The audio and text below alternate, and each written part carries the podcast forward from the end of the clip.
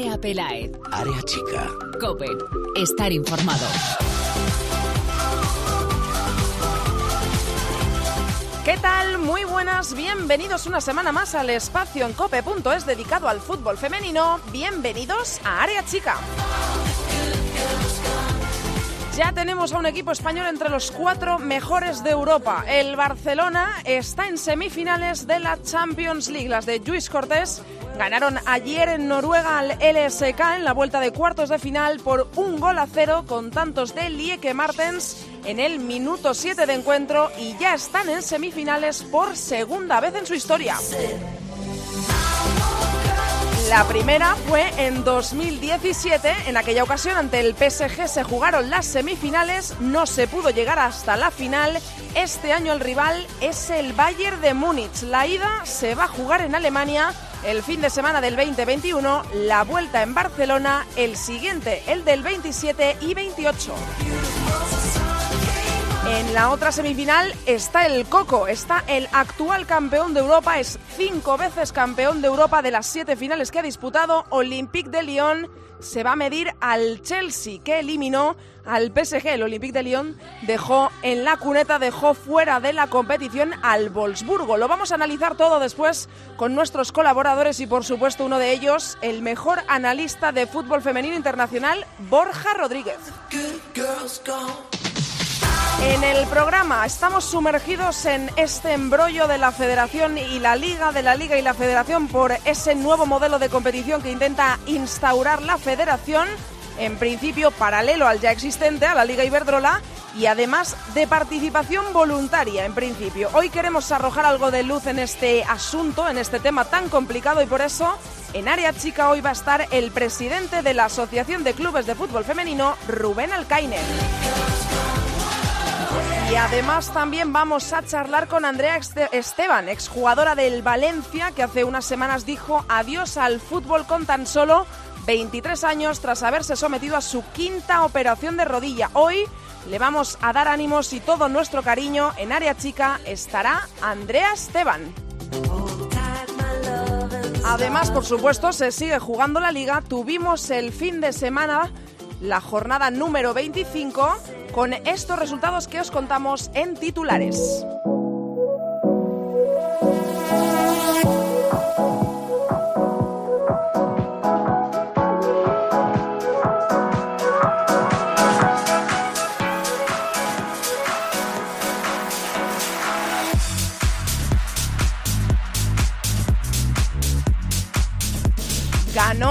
Actual líder al Levante. Era un partido complicado. Levante 0, Atlético de Madrid 4. Tres tantos de Jennifer Hermoso y de Esther para la victoria rojiblanca. Barça 3, Valencia 0. Los goles de Tony Dugan, Torrejón y Martens siguen colocando al Barça a tres puntos del Atleti. Fundación Albacete 0, Real Sociedad 1. El solitario tanto que sirvió para sumar de 3 en 3 para la Real lo hizo Naikari. Athletic de Bilbao 1, Español 2 para el Athletic, Paloma en propia puerta en el 91, para el Español, Ana Torrodá y Eli del Estal. Madrid 1, Málaga 0. Era el partido para la salvación. Son los dos equipos que ocupan los puestos de descenso. Ganó el Madrid con gol de Estela de penalti. Sporting de Huelva 0, Logroño 2. Los tantos de Banda y Judith. Sevilla 0, Unión Granadilla Tenerife 2. Noelia Ramos en el 55, María José rozando el minuto 80. Y Rayo Vallecano 0, Betis 0. No hubo goles en este partido que cada uno consiguió llevarse un puntito. La clasificación Atlético de Madrid líder 69 puntos, 3 más que el Barça con 66, zona de descenso para Málaga colista con 17 y el Madrid con 21. Además, tenemos lista de convocadas para España y hay convocatoria de Jorge Vilda, 24 jugadoras convocadas para los encuentros ante Brasil el próximo viernes 5 de abril en Don Benito y ante Inglaterra el martes 9 de abril. Es decir, esta semana hay liga, pero la próxima habrá parón. Ya no me enrollo más, vamos a saludar a nuestros invitados, pero antes te recuerdo que estamos en Twitter, somos arroba areachicacope y en facebook.com barra areachicacope. Ahí ya sabéis, leemos todo lo que nos queráis comentar y tenemos en cuenta todas vuestras opiniones. A los mandos, en la técnica este Chica arranca con José Antonio Hernández. Comenzamos.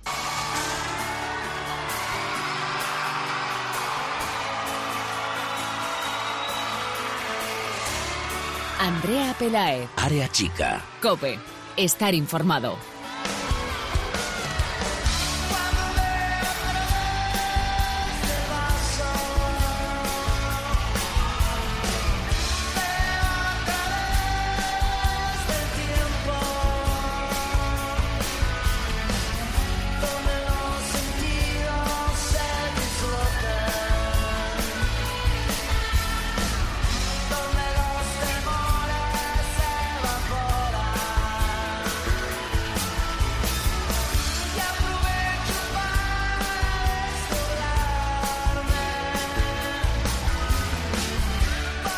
Tema del que se está hablando muchísimo en el mundo del fútbol femenino y del que están llegando muchísimos comentarios de fuera del mundo del fútbol femenino y, por desgracia, mm, no es estrictamente deportivo. Hay que hablar un poco de despachos y hay a quien no le gusta mencionar la palabra guerra, pero es un poco también una guerra entre federación y liga, entre Rubiales y Tebas, eh, de los que ya sabemos que la relación no es del todo amigable.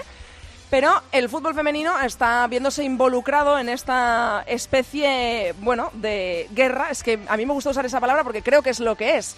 De esa imposición de la federación para mantener, eh, bueno, que quiere mantener un nuevo proyecto de liga femenina paralelo al que ya existe, a la Liga Femenina Iberdrola, que maneja la liga y que ha hecho crecer al fútbol femenino en los últimos años eh, de manera brutal. Se produjo una reunión hace escasos días en la que, de la que ha trascendido los votos a favor y en contra de esa nueva liga impuesta por la federación. Serían 51 votos eh, de todos los clubes de primera y segunda, tres positivos, ocho abstenciones y 40 en contra vamos a ver qué cuánta luz podemos arrojar en este tema de uno de los hombres eh, que está metido de lleno en esta lucha para intentar salvar al fútbol femenino, que es Rubén Alcaine, el presidente de la Asociación de Clubes de Fútbol Femenino. Hola, Rubén. Muy buenas, Andrea, ¿qué tal? Eh, lo primero, gracias por, por atendernos, porque sé que últimamente recibes muchas llamadas y estás muy solicitado, ¿no? Por todos los medios. Ojalá eh, fuese por otro tema, pero sí. Totalmente de acuerdo. Bueno, Rubén, en primer lugar, yo, yo te pido, eh, porque seguro que lo haces mejor que yo, porque es muy difícil plasmar lo que está ocurriendo ahora mismo con el fútbol femenino. Eh, lo primero que te voy a pedir es que eh, desde dentro, tú que estás, eh, eres la cabeza visible de una asociación que reúne a los clubes de primera división, eh, qué es lo que está pasando, intentando simplificarlo lo máximo posible, qué es lo que están viviendo ahora mismo los clubes de fútbol femenino, qué quiere la federación y qué queréis los clubes, qué quiere también la liga. Bueno, bueno, aquí en este tema la liga no entraría, estaría, estaríamos hablando de la asociación. Ujú. Nosotros como, como asociación mm, no pedimos otra cosa que dejar las cosas como están. Todo iba bien, hasta o por lo menos creíamos que iba que iba bien hasta la- los últimos comités nacionales de fútbol femenino en los que estábamos invitados y asistimos. Y la sorpresa fue esa presentación, esa rueda de prensa con este nuevo modelo a raíz de, de la, de la adjudicación de los derechos de televisión. Sí, que por cierto se han adjudicado por un valor de 9 millones de euros, que es algo histórico, eh, a razón de 3 millones de euros por tres temporadas, por cierto. Correcto, que si bien visteis nuestra rueda de prensa. Lejos de estar lejos de estar contentos que deberíamos estar todos celebrando esta cifra por el por el fútbol femenino Sí. español no pues no no eran así nuestras caras pues debido evidentemente a esta circunstancia de, de esta nueva liga este nuevo modelo que que bueno que no que no aprobamos no no aceptamos y que sin duda estamos dispuestos como siempre hemos hecho a a trabajar de la mano a trabajar unidos conjuntamente y a mejorar el fútbol femenino, que seguro que esta liga está muy bien, pero hay cosas que mejorar y, y en ese sentido no nos negamos.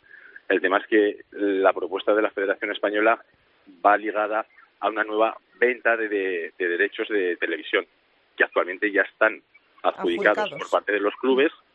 La asociación recibe un mandato de los clubes y ahora mismo pues tienen un compromiso con MediaPro.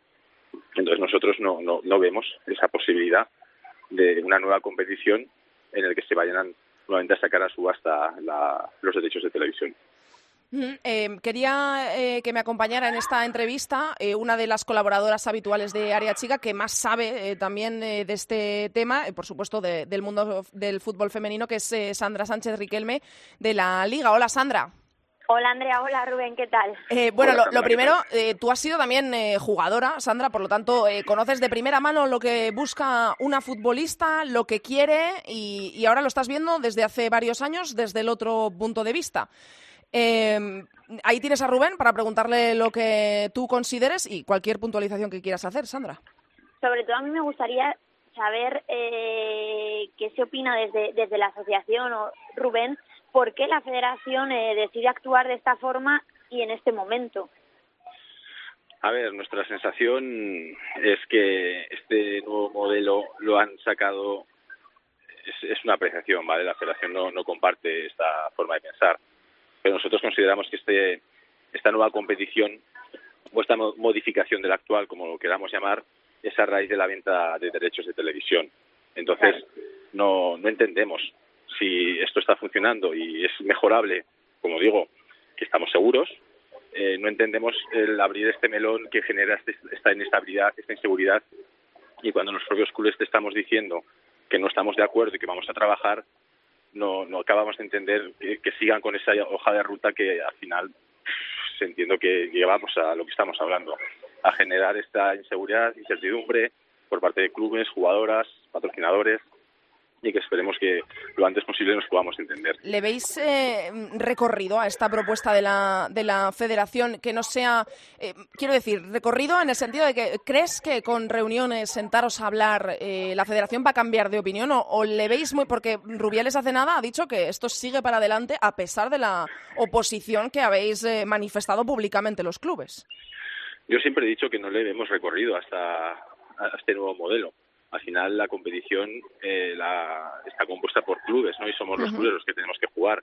Si los 14 de primera, eh, no hablo del Atlético y del Barça, te están diciendo que no es el modelo y no es la hoja de ruta que consideramos que hay que seguir, y más cuando estos clubes asociados en estos últimos 40 meses se ha conseguido con muchísimo trabajo y con muchísimas horas un crecimiento exponencial del fútbol femenino, yo creo que debería de ser atendida nuestra petición o nuestro llamamiento, ¿no? Y al final no, no, no entendería otro escenario que no fuese la, actual Liga Iberdrola. Retransmitida por MediaPro, que es el, adjudicatario. Es que ahora mucha gente, eh, Rubén, habla de, interés, va un poco ligado a lo que te ha preguntado Sandra anteriormente, ¿por qué ahora? Eh, mucha gente se pregunta, eh, si ahora el fútbol femenino está donde está, viniendo de donde viene, gracias a patrocinadores tan fuertes como Iberdrola, gracias a la liga, gracias al esfuerzo de clubes, de jugadoras, ¿por qué aparece ahora la federación? Que parece un poco una lucha de egos, pero no te voy a hacer meterte ahí, pero como sabrás porque leerás en la prensa y tienes contacto eh, con muchísima gente que te dirá que parece un poco interés, ¿no? Querer ahora la federación un poco eh, sacar pecho con, eh, pues ahora, ahora, ahora apoyo al fútbol femenino. Sí, pero al final la competición siempre ha sido la Federación Española. Lo único que hicimos los clubes desde que nos asociamos es coger, vamos a llamar, las riendas de lo que no es la competición en sí, porque al final es de ellos, pero lo que es de cuidar el producto, de mejorar las condiciones, de, favorecer el desarrollo de, las jugadoras, eh, la precisión audiovisual con los partidos televisados, todo esto que al final socialmente ha, calado y ha interesado y que ahora a mí me parece fantástico que la Federación mm, anteriormente sí, claro, que cuanta, cuantas más fuerzas haya mejor, ¿no? También. Claro, correcto, me parece genial, pero no dividiendo, evidentemente, sino uniéndonos.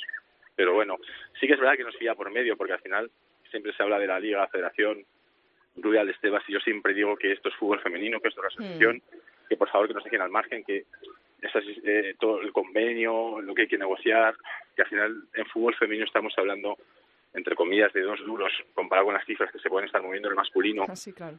y que, que bueno que yo lo que espero es que haya entendimiento pronto no no, no esperamos otra cosa Sandra yo también es que eh, estos días también eh, valorando la situación con jugadoras y demás al final si tú dejando a un lado eh, la asociación de clubes o la federación, eh, al final, porque es lo que dice Rubén, al final es una guerra, bueno, no es una guerra, pero bueno, todos sabemos lo que es, pero es entre la federación y la asociación de clubes, no es entre la federación y la liga, es la federación y la asociación de clubes. Entonces tú si lo ves desde fuera, desde una perspectiva igual un poco más, más amplia, si lo analizas objetivamente, es hay una competición que funciona, que ha crecido de forma exponencial en los últimos tres años. O sea, de lo que teníamos hace tres años a lo que tenemos ahora no tiene absolutamente nada que ver.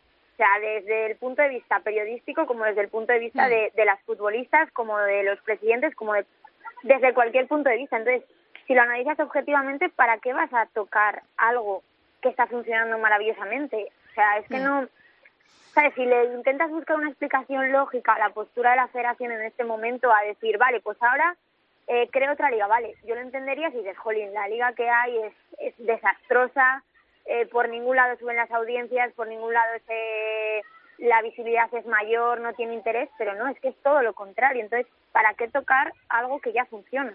Eh, Rubén, a vosotros os da miedo, entre comillas, ¿vale? Porque se hizo público un eh, comunicado de la federación a los clubes, porque en principio, cuando esto se anunció, era una liga que iba a ser paralela, supuestamente de unión voluntaria, ¿no? Eh, tú corrígeme si en algún momento estoy equivocada.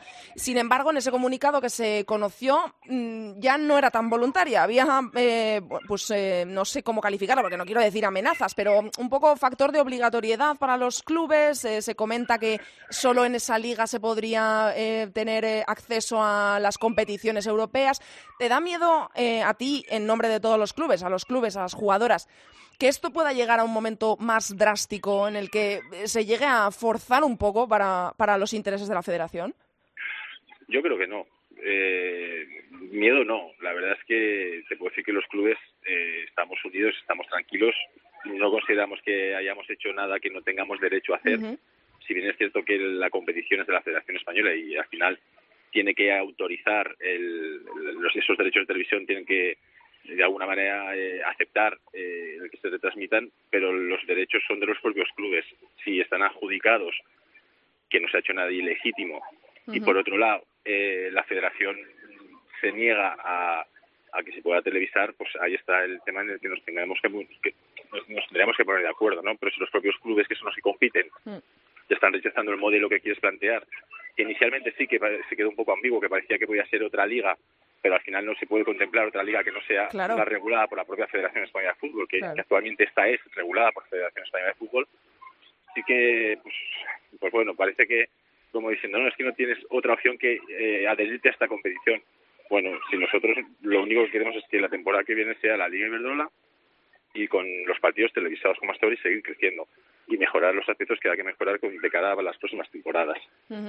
En esta reunión última que se hizo para votar a favor eh, del eh, modelo, bueno, para votar el modelo, eh, ¿te sorprendió algún voto personalmente? Porque por lo que ha trascendido son tres votos a favor, dos de primera y un club de segunda.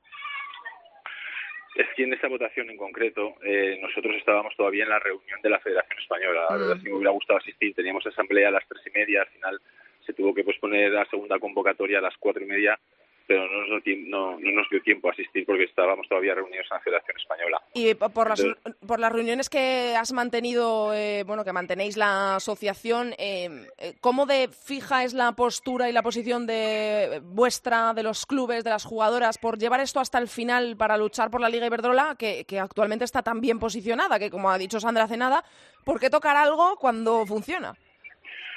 Es que nuestra postura es, eh, ha sido siempre la misma. Sí. No, mm. no, no, no, nos hemos movido de, de, esa postura porque entendemos que si hay que mejorar, pues lo trabajaremos, pero una cuando se, se aprueba algo, se propone algo, nunca es de hoy para mañana. Aquí se presentó en marzo y se quiere implementar en julio. Es lo que decimos, que no hay ninguna prisa, que si hay aspectos que mejorar, pues que vamos a trabajarlo, vamos a crear mm. mesas de trabajo, comisiones, y que luego se voten en el Comité Nacional y que hay mucho que desarrollar, mucho que trabajar, pero que no entendemos esa premura, esa necesidad de implementar algo mm. de aquí a, tres meses. Eh, Sandra, ¿alguna pregunta más para Rubén? Bueno, a mí me gustaría preguntarle a Rubén cómo, cómo se imagina la temporada que viene. Yo, Sandra, sinceramente, me imagino la temporada que viene siendo la Liga Iberdrola y retransmitida por MediaPro con sus licencias autonómicas y otros operadores y que tengamos cuantos más partidos televisados en abierto y los que se han encerrado cada fin de semana, pues mejor. Pero es como yo realmente me lo imagino a día de hoy. Eh, porque, eh, Rubén, eh, igual esta pregunta es súper sencilla de contestar, pero yo la necesito un poco para aclararme. Ahora mismo esos derechos de televisión los tiene MediaPro, ha pagado 9 millones, ya se hizo oficial, es, es algo histórico para el fútbol femenino de nuestro país. ¿Qué ocurriría con estos derechos televisivos ya vendidos si esta liga que propone la federación prospera? En primer lugar, no creo que prospere. Claro, bueno, poniéndonos de...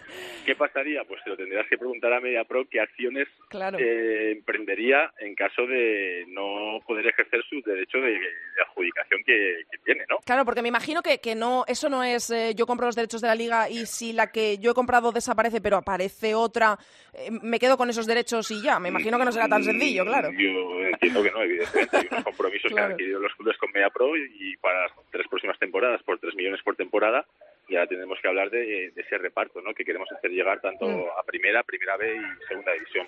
¿Qué es lo que queda ahora por delante? Rubén, no te robo más tiempo, que sé que eh, estás de reuniones. ¿Qué es lo que queda ahora por delante? ¿Qué hay ahora mismo en la agenda de la Asociación de Clubes de Fútbol Femenino eh, respecto a este tema o respecto a convenio también, para ponernos un poco en situación? Pues lo que nos queda por delante es el martes, el lunes una junta de primera división en la, en la sede de la asociación, el martes un congreso de fútbol femenino que organiza la liga y que colabora la asociación y espero eh, la semana esta misma semana que viene el martes ya te he dicho pues tener una reunión con la Federación Española para, para ver si definitivamente ya podemos eh, mm, acabar o dejar de, de sembrar estas inseguridades que a, que a, día de hoy es lo que parece que está en boca de todos. Porque para esto hay una fecha límite, o sea, tú me podrías decir, eh, este día tenemos que saber si esto prospera o no prospera por eh, leyes o por cualquier otra circunstancia, o esto puede ir para largo y...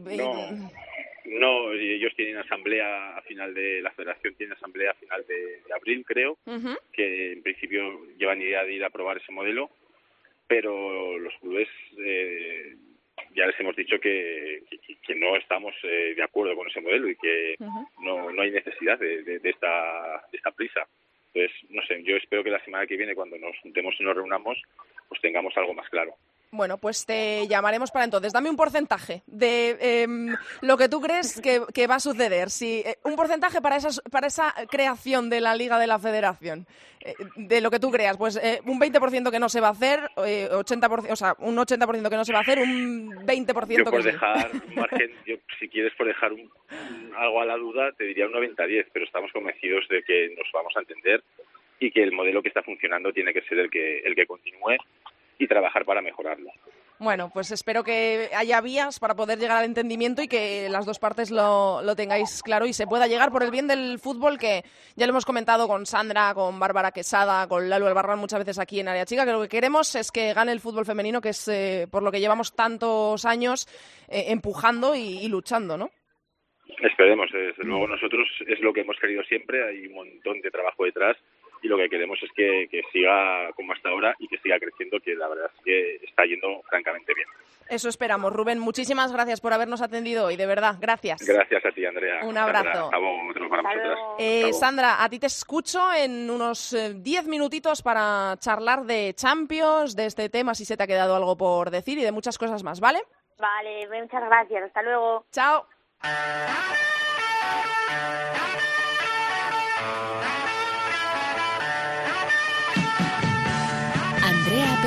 Área chica. Cope. Estar informado.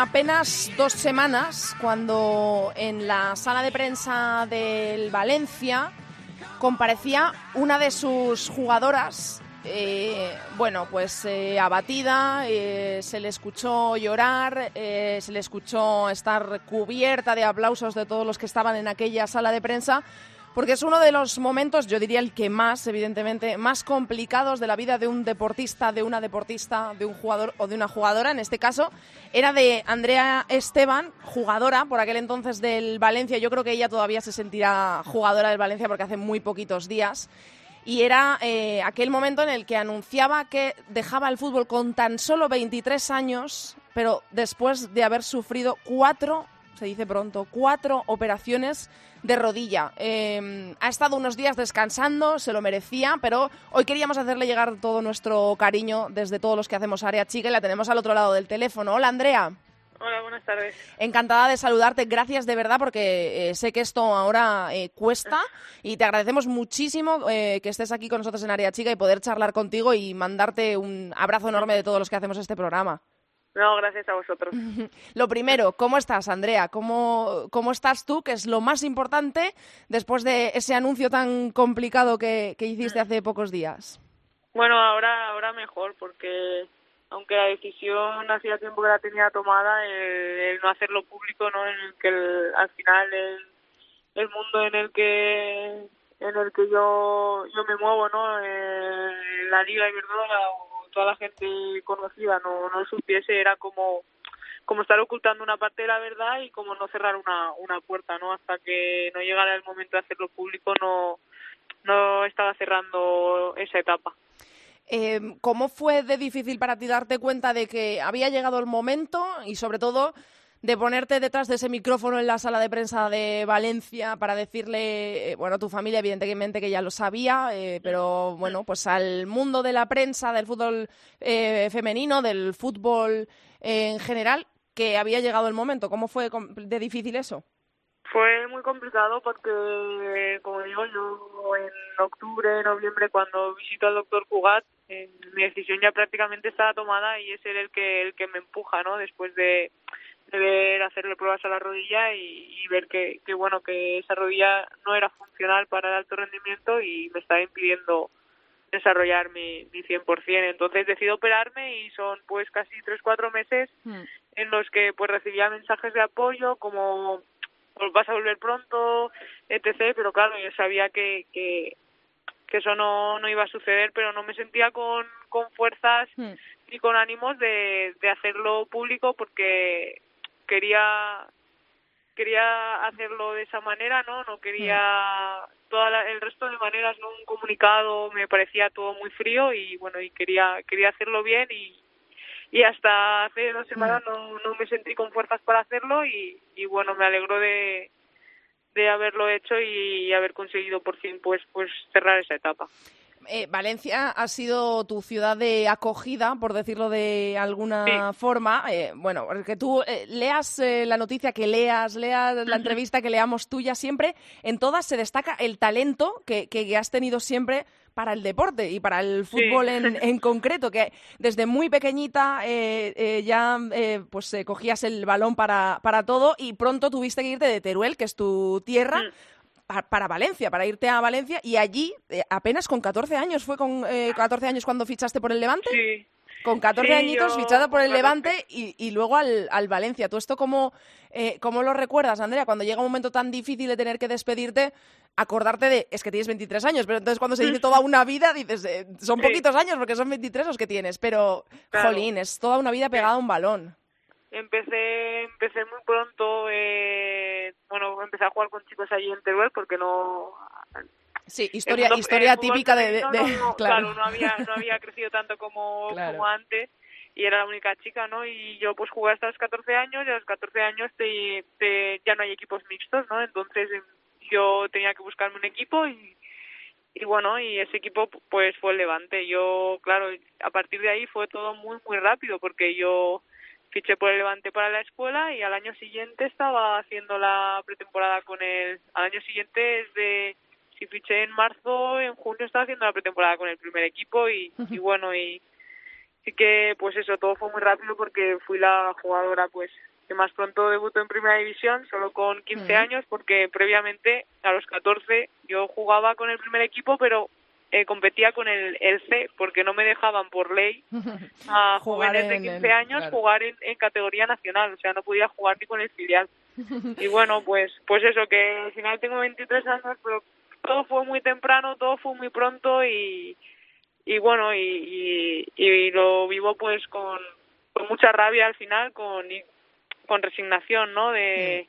De por qué, de por qué a mí, si yo me he cuidado, si yo he sido profesional, si yo he vivido las lesiones como había que vivirlas, como como en los libros pone que hay que vivirlas, pero, pero bueno, al final, yo digo, las cosas igual pasan por algo y intento tomármelo de la mejor manera posible.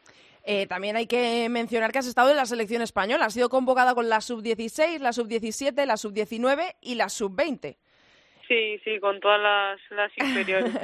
y eh, esto, Andrea, cuando ahora se pone en una balanza eh, todo lo que has vivido, incluidas las lesiones, eh, ¿Qué te sale? ¿Qué resultado te sale cuando pones en la balanza todo lo que te ha dado el, el fútbol? ¿Es positivo o, o, ahora te queda el recuerdo de, de, las lesiones y de todo lo que has tenido que pasar?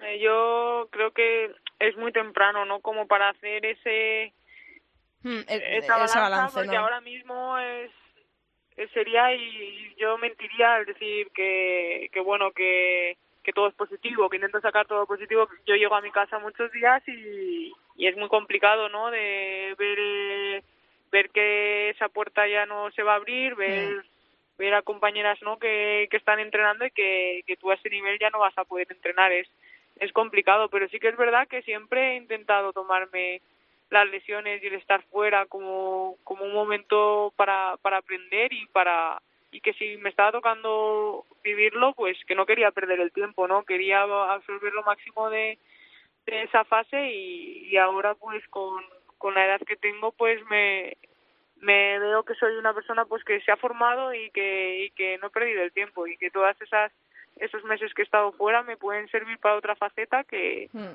Que si me toca empezarla ahora igual pues pues tengo mucho tiempo por delante como para para formarme y como para que cada día ser mejor y haber aprendido de todo eso. Ahora eh, parece que da aún más rabia cuando eh, se producen estos momentos, porque como estamos en el momento en el que está el fútbol femenino, parece que, jolín, da rabia porque has luchado toda tu vida y ahora que más o menos empieza a estar esto donde se merece, en el sitio que merecéis, las jugadoras que habéis luchado desde hace tanto tiempo por ello, pues da rabia, pero quizá esto también te abre puertas, ¿no, Andrea? Porque eh, empieza a, haber otra mentalidad en esto del fútbol y creo habértelo leído en alguna, en alguna declaración que he leído tuya. El Valencia, por supuesto, te ha abierto las puertas de, de la Casa Che para eh, bueno, pues eh, no como jugadora, pero puedes volver al Valencia. Yo no sé si en tu cabeza está por ahí entrenar a categorías inferiores o cómo está eso ahora mismo. Sí, bueno, por ejemplo, esta es ahora de cara a junio, esta es mi primera semana, estoy ayudando al equipo técnico del primer equipo en otro rol, ¿no? Para yo me estoy sacando ahora el, el UEFA, que es el nivel avanzado, el segundo nivel de como entrenadora y, y nada, y acabo de terminar la la carrera, entonces sí que tengo diferentes salidas, ¿no? Es lo que he dicho, que he aprovechado este tiempo para mm. formarme y el Valencia, en el momento en que le transmití la, la noticia, pues, pues fue el primero en, decir que, bueno, que, que estaban contentos conmigo, que, que transmitía unos valores que, que ellos, pues, pues desde siempre me, me han aplaudido. Y gracias a eso y que saben que, que no paro de formarme y de intentar aprender, pues me ofrecieron aún aún no hemos hablado del cómo y porque es pronto pero pero me ofrecieron continuar tanto como hasta junio como hablar para la temporada que viene no y es algo que que bueno que, que, me tranquiliza no y que me que creo que puedo vivir el fútbol desde fuera pues siendo igual de feliz como como lo era pues hace siete años pues eh, Andrea, nos alegramos muchísimo de eso porque eh, una jugadora como tú y sobre todo una persona a la que vimos el otro día en esa sala de prensa eh, abriendo su corazón y, llorando porque en esos momentos hay que llorar y siendo aplaudida, te mereces seguir por lo menos ligada de una forma distinta pero que seguro que también te va a encantar y seguro que también se te va a dar súper bien al mundo del fútbol que es el que te lo ha dado todo y a la vez al que le tendrás un poquito de, resentimiento por, por también los dolores de cabeza que te ha dado y por esas lesiones de rodilla, pero Lo dicho, nos alegramos muchísimo y hoy solo queríamos mandarte un abrazo enorme, aplaudirte nuevamente por, eh, por esa rueda de prensa, por tu carrera y por tu fortaleza, Andrea, y toda la suerte del mundo cuando, cuando estés ahí entrenando eh, al, Valencia o, entrenando lo que sea de, cualquier categoría, te llamaremos para ver cómo te va. Vale, muchas gracias. un beso enorme, Andrea, gracias. A vosotros, adiós.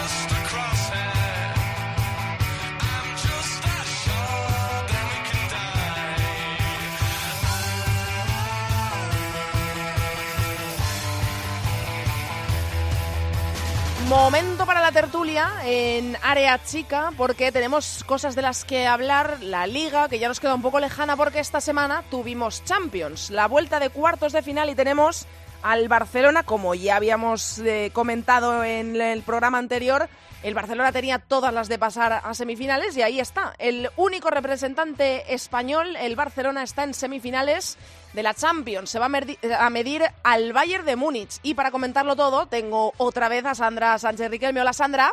Hola, Andrea. Y tengo, por supuesto, a Borja Rodríguez, que lo sabe todo y más del fútbol internacional. Hola, Borja. Hola a las dos. Bueno, lo primero, Sandra, que yo sé que tu móvil está ahí llorando con la batería y quiero, quiero, escuchar, quiero escuchar tus reflexiones sobre ese partido. Vamos a centrarnos primero en el Fútbol Club Barcelona, sobre el partido en Noruega, en un césped en un estado lamentable, por cierto. Eh, ¿Qué te pareció el partido? Y bueno, pues el Barça otra vez en semifinales, por segunda vez en su historia, tras 2017. Entonces, bueno, la eliminatoria ha sido peculiar porque fue peculiar, bueno, peculiar, más que peculiar, un poco eh, lamentable hmm. el estado de, del césped ahí en eh, del LSK. Pero bueno, también fue peculiar la vestimenta del, del Fútbol de Barcelona.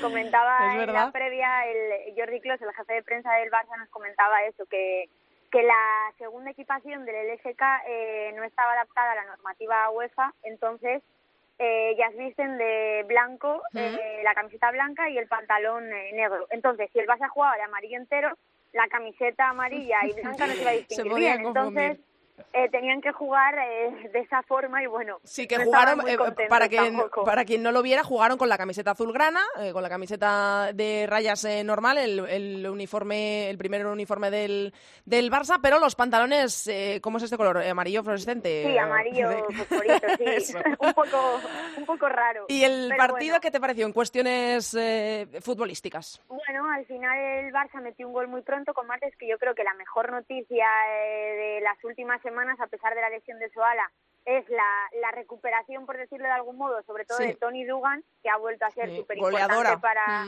para el Barça, y de Martens, que también, eh, si no me equivoco, metió el otro día también ante el Valencia y ayer metió también un gran gol. Entonces yo creo que, bueno, lo importante de este partido, eh, con una eliminatoria, con un resultado tan a favor como el que se logró en la ida, yo creo que lo importante era sobre todo eh, no tener lesiones, porque en ese césped y también ante el rival, bueno, es un partido que no deja de ser complicado, sobre todo eso, sobre todo por el por el estado del, del césped y al final lo solventó bien el Fútbol Club Barcelona, era muy difícil ya no solo eh, perder la eliminatoria, sino perder el partido. Y bueno, ahora una final contra contra el Bayern, que yo creo que es una grandísima noticia que el Barça por segunda vez eh, accede a las semifinales de, de la Champions y es una gran noticia no solo para el Fútbol Club Barcelona, sino también para el estado de forma, la salud del, del fútbol femenino español.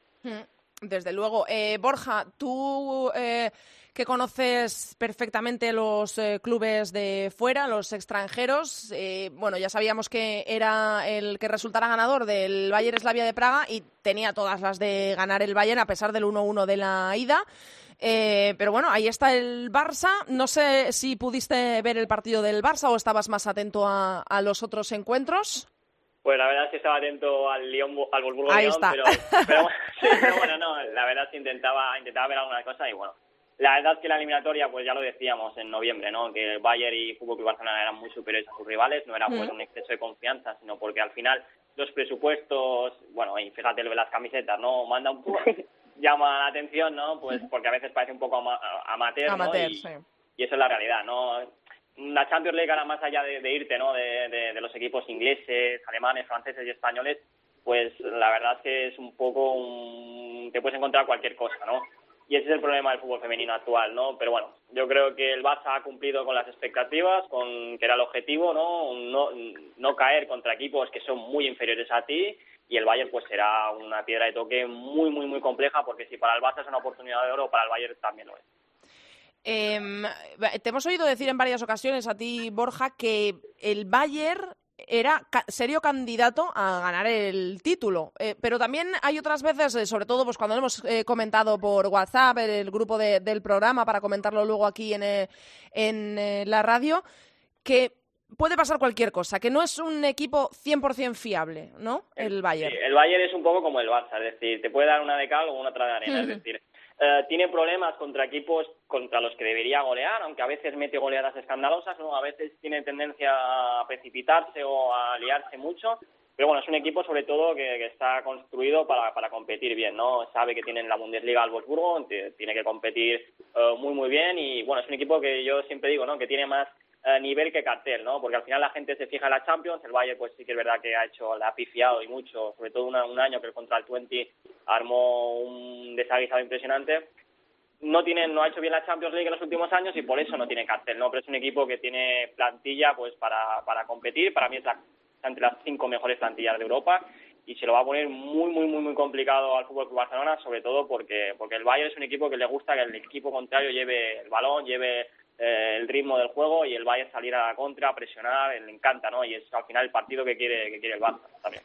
Eh, Sandra, ¿te ha eh, resultado eh, llamativo o te ha parecido que ha habido alguna sorpresa o los cuatro clubes que están ahora mismo en semifinales eran los que te esperabas?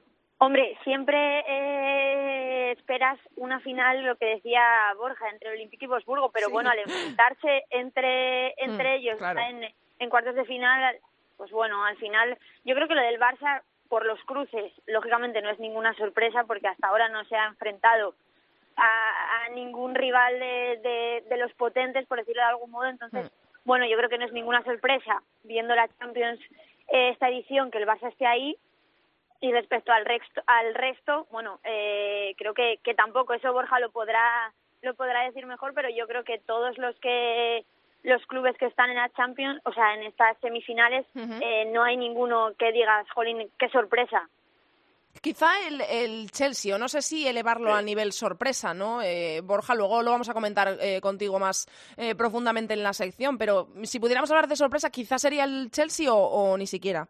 Bueno, yo creo que los es decir, Lyon, Lyon, bueno, más allá de que la sí, ha sido un poco sorprendente, pero el Lyon era el favorito, eh, Barça y Bayern, por supuesto, eran los claros favoritos, y sí que yo creo que el Chelsea sí que realmente ha sido un poco sorpresivo porque es un equipo que este domingo se puede quedar fuera de la Champions, que es curioso, ¿no? Vaya. Y si no gana al West Ham. Y yo creo que, que, bueno, sí un poco curioso porque también se han quedado eliminadas eh, las parisinas como los chicos, ¿no? Que en el último minuto en el descuento se han quedado con, con una cara eh, de, de, qué ha pasado, ¿no? Y yo creo que sí que es una sorpresa porque el Chelsea a mí me parece que, bueno, yo creo que es un equipo que tiene ciertas carencias y, que realmente, pues a mí me sorprende muchísimo que un PSG que normalmente siempre plantea muy bien estos partidos y tiene mucha experiencia en, en este nivel, pues realmente haya caído contra un Chelsea que lo viene haciendo bastante mal en Liga Inglesa. ¿Te sorprendió algo de la alineación, Sandra, que sacó eh, Luis Cortés? Porque eh, igual pensábamos eh, todo... Mira, ya se le ha acabado la batería a Sandra. Pues entonces te lo pregunto a ti, Borja. yo no sé cómo esperabas tú que jugara el, el, si de forma como jugó, que fue un poco encerrarse atrás y esperar ahí a la contra, o te lo esperabas que atacase más porque al fin y al cabo era el, equipo que necesitaba los goles para poder clasificarse porque Luis Cortés sacó una alineación como si se estuviera jugando, que se lo estaba jugando, el pase a semifinales pero de una forma mm, más agresiva, ¿no? Que igual esperábamos eh, más cambios en, en el equipo titular. Sí, yo esperaba más cambios, ¿no? Porque sobre todo al final, realmente, al final yo creo que en un cuarto de final, en Champions League, por mucho que tú sepas que eres superior, eh, te sabe como raro, ¿no? Decir, bueno, voy a rotar a toda media, la media plantilla y voy a salir con suplentes en, un campo fuera de casa, ¿no? Eh, pero bueno, yo creo que, que, el LSK al final no podía plantear otro partido porque, porque son muy inferiores, ¿no? Si, si planteaba un partido a, a un poco correcalles, pues tenía el riesgo de, recibir una goleada escandalosa, de que yo creo que, que bueno, no, no era lo suyo, que al final el fin de semana creo que el LSK empezó la Liga Noruega con un 4-3, con lo que yo creo que no querían, no querían encajar muchos goles.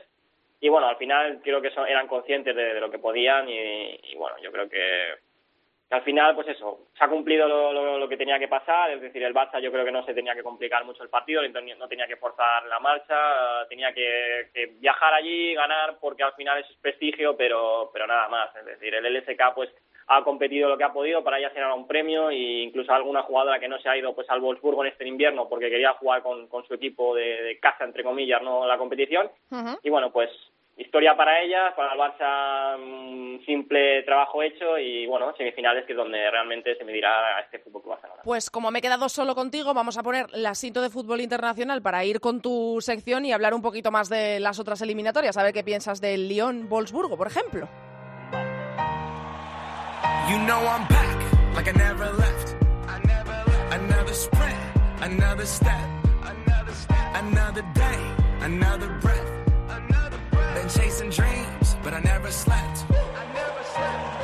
¿Ves? Así queda bonito. Hola, Borja Rodríguez. Hola, ¿qué tal? bueno, eh, hay mucho de lo que hablar y yo no quiero tampoco centrarme mucho en el Bayern porque vamos a tener tiempo de hablar de, él eh, hasta que llegue ese partido ante el Fútbol Club Barcelona. Pero eh, bueno, lo primero yo quiero ir haciéndote preguntas para reunir un poco como la información, toda la información que podamos del Bayern y de las otras eliminatorias vamos a ir un poco eh, más de lleno o vamos a tratarlas más profundamente. Lo primero es, em, la gente no tiene muy claro, incluso no lo tengo yo, eh, dónde está el cartel de favorito en esta eliminatoria de eh, Bayern Fútbol Club Barcelona, porque parece que el Bayern tiene menos cartel o menos nombre que, otros, pero te lo he dicho antes, tú has dicho que, que podría ser perfectamente candidato a levantar la Champions este año. Sí, de hecho te dije en el primer programa del año, en área chica, y lo he repetido varias veces, que, dije, el Bayern eh, tiene pinta que va a ser, nadie cuenta con ellos, serán campeón. Bueno, yo creo que es un equipo, pues lo que te decía, ¿no? Al final no se le crea un cartel porque no lo ha hecho bien en Champions, pero es un equipo que si tú lo ves jugar, pues como, bueno, y como sigo la Bundesliga, lo veo jugar cada semana, pues realmente es un equipo que tiene, tiene armas, ¿no? Para mí es mejor plantilla que el Fútbol Club Barcelona, más allá que, por ejemplo, pues te pueden sonar más que Martens o puede ser más llamativo Tony Dugas, es un equipo que tiene, en cierto modo, no juegan igual, pero tienen similitud, ¿no? En cuanto a que no han hecho las temporadas que deberían en los últimos años, el Bayern no ha competido la liga del todo al Wolfsburgo, que pasa un poquito lo mismo con el Fútbol Club Barcelona con el Atlético Madrid. Yo le pondría el cartel favorito al Bayern, un 60-40, porque me parece que un equipo alemán en, a estas alturas de competición eh, es algo realmente complicado de batir, ¿no? Es verdad que la vuelta es eh, en, en, el mini, pero bueno, yo creo que eh, tiene jugadoras eh, en este sentido que son importantísimas en la selección alemana, que al final no deja de ser eh, una de las candidatas al Mundial.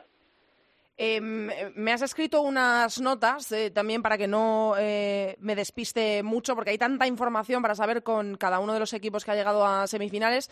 Eh, mencionas que el Bayern tiene más nivel que cartel, sobre todo porque tiene a jugadoras que forman la base de la selección alemana, que me nombras a, varias jugadoras que tienen todas las de ir al Mundial.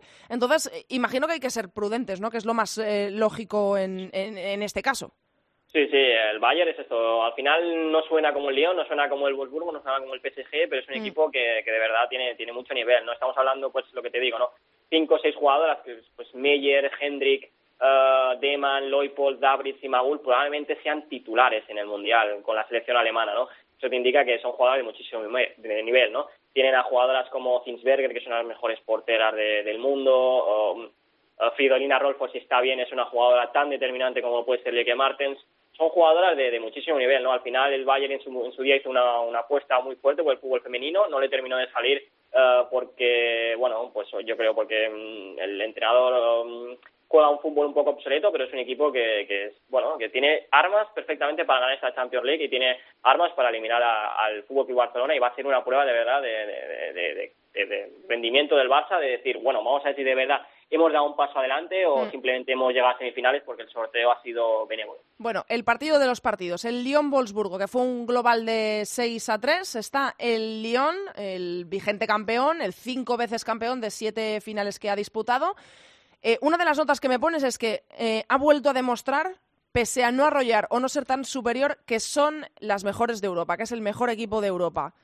Eh, ¿Cómo ha sido esta eliminatoria para quien no la haya visto?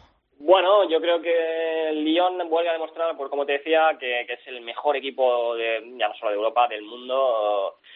Y porque no necesita jugar eh, excesivamente bien para al final ganarte y meterte muchos goles. No es verdad que el Wolfsburgo, y lo llevo diciendo unos días en Twitter e incluso la semana pasada, lleva, una lleva un inicio de 2019 muy dubitativo, que muchas jugadoras realmente han dicho que no saben por qué es. Pero, pero bueno, es decir, si tú, tu máximo rival probablemente para la Champions es el Wolfsburgo y sin tener que jugar excesivamente bien eh, las has eliminado, pues yo creo que da sensación de ahora de imbatibilidad, de que son invencibles, ¿no?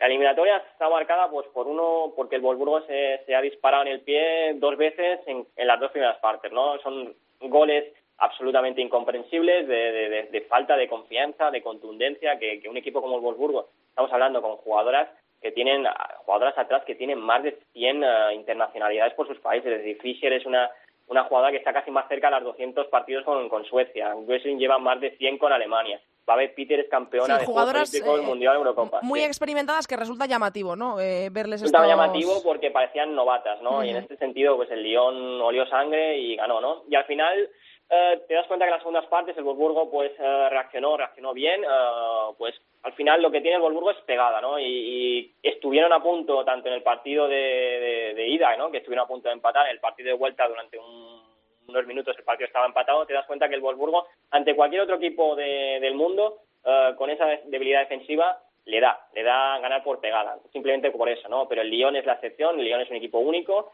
una selección con las mejores jugadoras del mundo y al final, pues evidentemente, pues no te da. Este domingo hay semifinales de la Copa Alemania y se enfrentan casualmente el Wolfsburgo, ya eliminado, contra el Bayern, clasificado para semifinales. Eh, me subrayas que el Wolfsburgo queda tocado ¿no? después de esta eliminación, a pesar de que haya sido en manos del Olympique de Lyon, que puede entrar dentro de los planes. Y este domingo juegan, ¿no? Las semis. Sí, queda tocado el Wolfsburgo. Bueno, sí juegan el domingo las semifinales en el campo del Bayern, con lo que incluso será más complicado para el Wolfsburgo porque hace unas semanas perdió ahí 4-2. Queda tocado el, el Wolfsburgo pues porque da la sensación de que como han sido errores individuales eh, puede haber más que algún algún rifirrafe o algo, ¿no? Ayer me- en un minuto 42 o 43 eh, Pernille Harder le echó una bronca a Caroline Hansen, que es que yo nunca había visto a Harder echarle una bronca a nadie, ¿no? Sí que la hemos visto cabrear, la hemos visto triste porque ha perdido, pero nunca le había visto echarle una bronca y, y- y de las formas con, con que la hizo a la Noruega, ¿no? Eh, creo que ya ha tocado el Wolfsburgo pues porque ya venían falta de confianza, mm, al final estos goles también regalos, dices, bueno, ya lo he hecho tres, cuatro veces en 2019, ¿qué nos está pasando? ¿Por qué regalamos las primeras partes? Eh, pues bueno, yo creo que puede quedar tocado, ¿no? Y además han hecho un gran esfuerzo físico. Ir a campo el Bayern, ¿no? Que se ha metido en semifinales de la Champions por primera vez en su historia, donde ya han ganado 4-2 al Wolfsburgo en- en 2019, pues puede ser una semana horribilis para el Wolfsburgo, porque al final ellas sentían que, podían competirle de tú a tú al, al Lyon. De hecho, las, en las entrevistas posteriores han dicho que, que realmente creen que han regalado la eliminatoria, que ellas son igual de buenas. Y, y puede ser una semana muy dura para un proyecto que buscaba ser campeón de Europa y se puede quedar solo con la Liga, que va igualado a puntos con el Bayern. Así que puede ser un partido el del domingo tenso, muy tenso, con entradas duras, porque cuando el Wolfsburgo y el Bayern están así, suelen ser partidos duros. Eh, Ya el año pasado hubo expulsiones, así que vamos a ver. Y el último partido de cuartos fue ese PSG-Chelsea, que aquí podemos subrayarlo como sorpresa, porque eh, ya nos lo has dicho anteriormente, que el Chelsea no está haciendo una buena temporada, que de hecho se puede quedar fuera de la Champions, pero que fue merecido ¿no? en, en el cómputo global de la eliminatoria. En Londres ganaron 2-0 y en París cayeron, pero ese 2-1 les hizo estar, por cierto, fue en el descuento, que eh, nos lo has dicho antes también, eh, parecido a lo que le pasó a los jugadores del PSG. Sí, tienen un, tienen un gafe. Eh, em, el Chelsea se va a medir al Olympique de Lyon. ¿Hay alguna posibilidad? Pues yo te soy sincero, mira, yo le cuelgo ya la, la medalla de campeón al Olympique de Lyon ¡Hala! porque, porque el- si el Wolfsburgo y el, y el PSG, ¿no? que por plantilla, por poderío físico, por, por experiencia y porque al final están acostumbrados a competir años, cada año uno o dos partidos contra contra el Olympique de Lyon no están en la competición, ¿qué va a poder hacer el Chelsea? ¿no? Un equipo que, que, a veces es un flan, que hace poco el Manchester City le arrolló en semifinales de Copa de la Liga en Inglaterra, que se puede quedar sin Champions League. Es decir, yo no veo cómo el Chelsea le puede hacer daño a este Olympique de Lyon, teniendo en cuenta que el año pasado ya el Wolfsburgo arrolló completamente a un Chelsea mejor que el de este año. ¿no? Tengo la sensación de que el, solo un Bayern, incluso el Barça tampoco le daría muchas opciones, porque el problema que tiene el Barça es que tampoco tenemos referencias ¿no? De, grandes partidos en Champions contra equipos grandes para creer que pueden batir al Lyon. ¿no? Así que realmente eh, nos hemos ido un poco de la pregunta del Chelsea-PSG, pero realmente creo que el Lyon no, Uh, salvo que el Bayern en una final esté en un día bueno, yo creo que el Lyon ya le puedes colgar la sexta Champions League porque es que lo de ayer, como lo han celebrado, para ellas es como colgarse el título ya. Bueno, vamos a ver si tiene un poquito de emoción, hombre, para, para estar emocionados ahí hasta el final. Con el Olympique de Lyon no te deja mucha...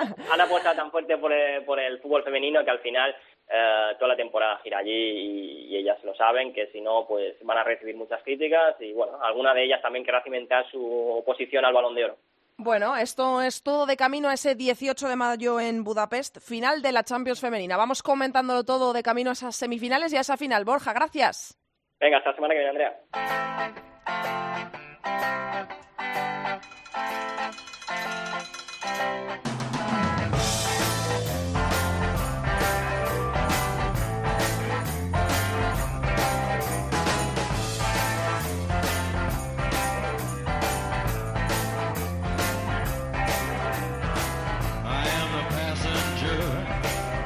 He querido poner la música de la segunda división porque aunque ya no está Cesi para actualizárnoslo cada semana, no queremos olvidarnos de la división de plata del fútbol femenino de nuestro país en el que hay cosas que contar porque tan solo quedan tres jornadas para que finalice la segunda división en nuestro país, es decir, nueve puntos y ya tenemos un campeón asegurado que va a jugar playoffs, que es el Tacón que se ha proclamado campeón del grupo 5, el de Madrid, Castilla y León y Castilla-La Mancha, con 61 puntos y un año más, porque ya lo han hecho en varios anteriores, va a intentar llegar a la categoría, a la máxima categoría del fútbol femenino. Y además, en el grupo sexto, en la parte de Tenerife, tenemos prácticamente un campeón, que es el filial del Granadilla, que le saca nueve puntos al segundo clasificado, que es el Tacuense Quedan nueve en juego, por lo tanto prácticamente es campeón, pero no puede ascender el Granadilla B porque el Granadilla Tenerife, el primer equipo, está en primera división, por lo tanto el Granadilla Tenerife eh, B tiene ya asegurada la plaza en la nueva Primera B, que va a ser la segunda división el año que viene, no nos vamos a meter en esos líos, y va a ser el Tacuense el que va a luchar por el ascenso, que es ahora mismo segundo con 66 puntos. Así que todo lo que vaya ocurriendo os lo seguimos contando también en área chica, también toda la segunda división del fútbol femenino.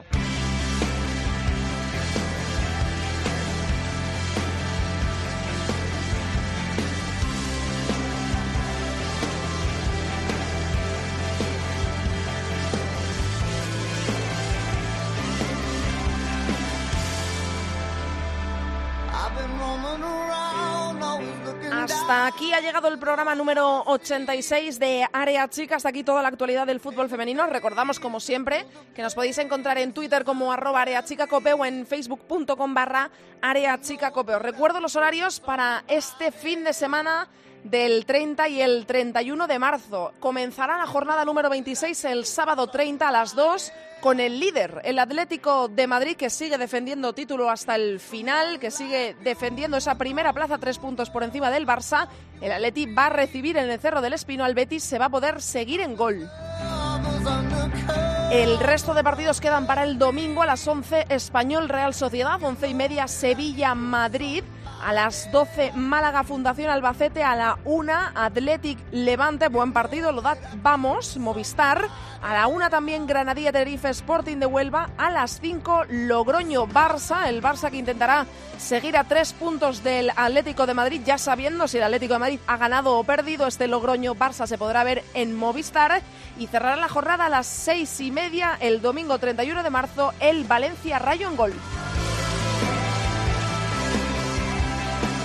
Tras esta jornada se concentrará la selección española para esos partidos ante Brasil e Inglaterra, por lo tanto la semana siguiente habrá parón, pero eso ya lo analizaremos y lo contaremos la semana que viene en otro programa. Os esperamos aquí en cope.es. No faltéis que pasamos lista. Mucho fútbol femenino para todos. Adiós. Andrea Pelaez. Área chica. Cope. Estar informado.